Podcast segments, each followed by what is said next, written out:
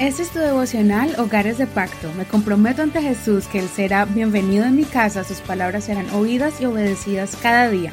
Mi hogar le pertenece a Él. Mayo 9. La guía del cristiano. Romanos 12, verso 6. De manera que tenemos dones que varían según la gracia que nos ha sido concedida. Si es de profecía, úsese conforme a la medida de la fe. Si es de servicio, en servir. El que enseña, úselo en la enseñanza el que exhorta en la exhortación, el que comparte con liberalidad, el que preside con diligencia y el que hace misericordia con alegría. El amor sea sin fingimiento, aborreciendo lo malo y adhiriéndose a lo bueno, amándose los unos a los otros con amor fraternal. En cuanto a honra, prefiriéndose los unos a los otros, no siendo perezosos en lo que requiere diligencia, sino ardientes en espíritu, sirviendo al Señor. Gozosos en la esperanza, pacientes en la tribulación, constantes en la oración, compartiendo para las necesidades de los santos, practicando la hospitalidad. Bendigan a los que le persiguen, bendigan y no maldigan. Gócense con los que se gozan, lloren con los que lloran tengan un mismo sentir los unos por los otros, no siendo altivos, sino acomodándose a los humildes.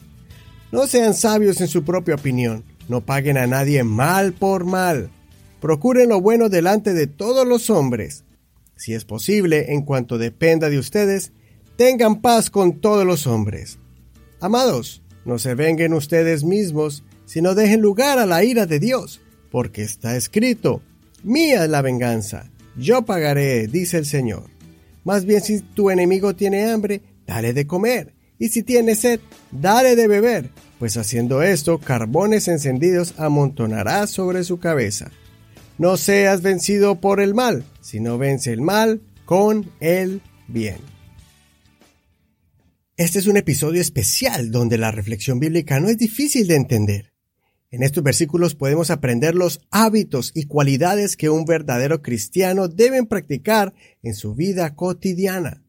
Este es uno de los capítulos preferidos del libro de los romanos para mí porque nos guía a cómo mantenernos firmes y perseverantes en nuestra fe en victoria, como unos cristianos que son más que vencedores en medio de este mundo con sus pasiones y deseos.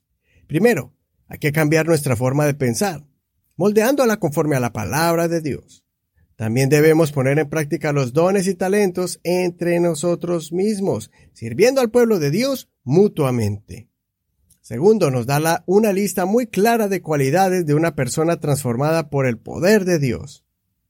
Escucha seguido este mensaje y te aconsejo que busques en tu diccionario las palabras que no comprendas y a que te aprendas los versículos bíblicos que desees poner en práctica y reforzar en tu vida cristiana.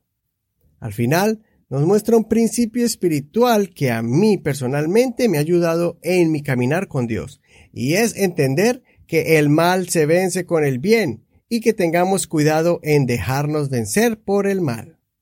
Si sigues esta guía del cristiano, tendrás una visión clara de cuál debe ser el comportamiento y el testimonio de un verdadero Hijo de Dios. Así te será más fácil doblegar los deseos carnales, los pensamientos negativos y serás luz en tu hogar, en tu lugar de trabajo y en tu lugar de estudio.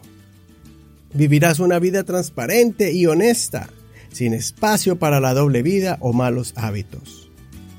Soy tu amigo Eduardo Rodríguez no olvides compartir este mensaje y leer todo el capítulo completo.